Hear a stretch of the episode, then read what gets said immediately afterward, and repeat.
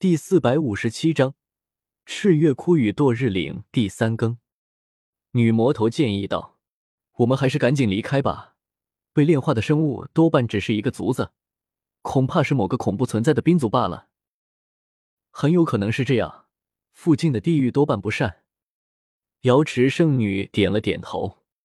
太初禁区中活着的存在，那都是极端凶怖的，遇上的话几乎不可能活命。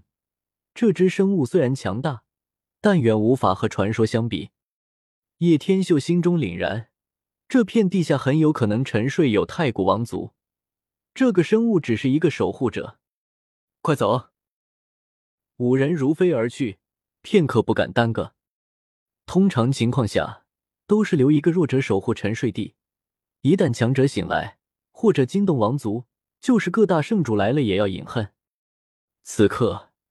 已经到了后半夜，众人奔行出去不过数里，就听到后方传来的低沉的吼声，且有强烈的煞气冲来。他们心惊，果然有更强横的生物醒来了。不过让他们稍微心安的是，并没有立刻追下来。咦，前方那是什么？地平线的尽头，影影绰绰，一片巨大的黑影挡在前方。是遗迹，一大片废墟。叶天秀眼眸眯起，淡淡说道：“这是一片非常广阔的遗迹，暮气沉沉，断壁残垣横在前方。绕过去吧。”众人不想有意外发生，万一惊出什么东西，那又将是无边的麻烦。突然，阴森的煞气冲至，让几人脊背生寒，浑身的汗毛倒竖了起来。那个东西追下来了，女魔头毛骨悚然，脸色煞白。就算是她，也不得不因为那东西的魔气而感觉恐怖。五人回头观看，在十里地外有一个披头散发的黑影，与常人身高相仿，灰发垂地，将的真容都挡住了，一身低渗人毛，一双空洞的眸子吞噬丹华，丝丝缕缕的月辉。透过那披散到地面的灰发，没入他空洞的眸孔中。这是什么东西？瑶光圣子愣了一下，这里可真的不是好玩的。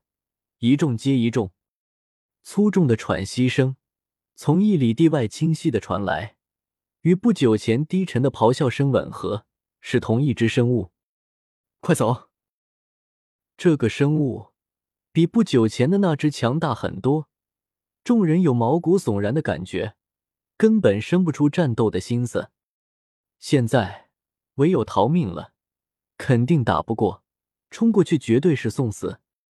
叶天秀知道瑶池圣女的娇躯根本就不是体术为主，所以肉体虚弱，根本支撑不出他使出第二招的斗战胜法。这样一来，也只有逃了。惨烈煞气狂涌而来。如刀一般锋锐，让每一个人的肌肤都生出鸡皮疙瘩。五人亡命狂奔，脚不沾地而行，在夜月下如六道虚影。那个未明的生物一声低沉的咆哮，追了下来。可是让人不解的是，他不过前行了数百丈远，又止住了身形。他怎么停住了？众人不解。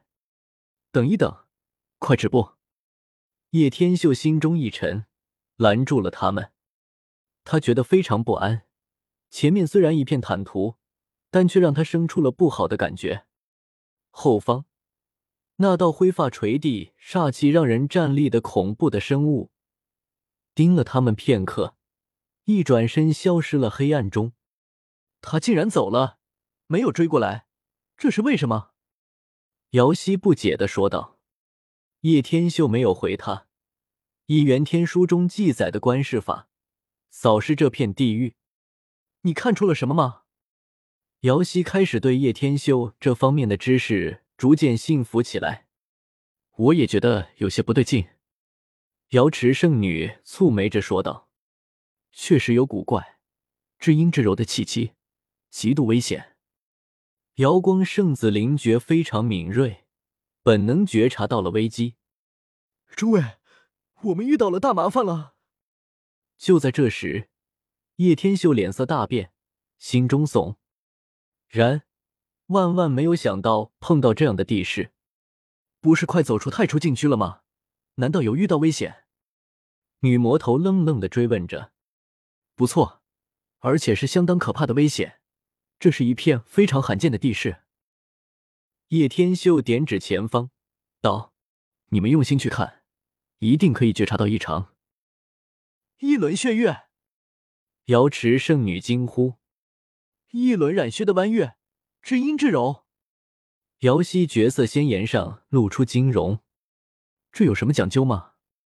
瑶光圣子皱着眉头问道：“这是传说中的赤血窟，地下有至阴至柔的魔地。”叶天秀答道。就在前方，一片寂静。如果不认真看，根本觉察不到什么；若是静下心来，仔细感应，很快就蛇发现异象。在地面上有一轮血月，天空的明月呼应，皆引来漫天清辉。不过入地后就变成了赤红色，让人忍不住生出了寒意。那是一轮染血的弯月。透发至阴至柔的气息，越是观看，越是让人毛骨悚然。这地下有什么？瑶溪本来还能保持平静，但是体内竟然似乎察觉到了什么，声音都忍不住颤动了起来。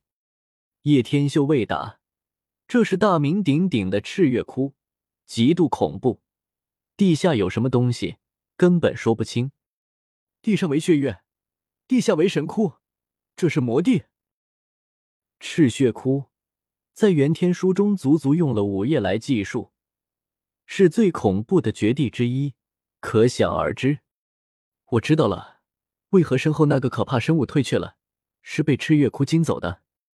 瑶光圣子沉声道：“到了现在，众人知道遇到了大麻烦。刚才那只生物有多么危险，他们亲身体会到了，根本无法抗衡。”那种悚然的悸动，现在想起来还让他们有些发寒。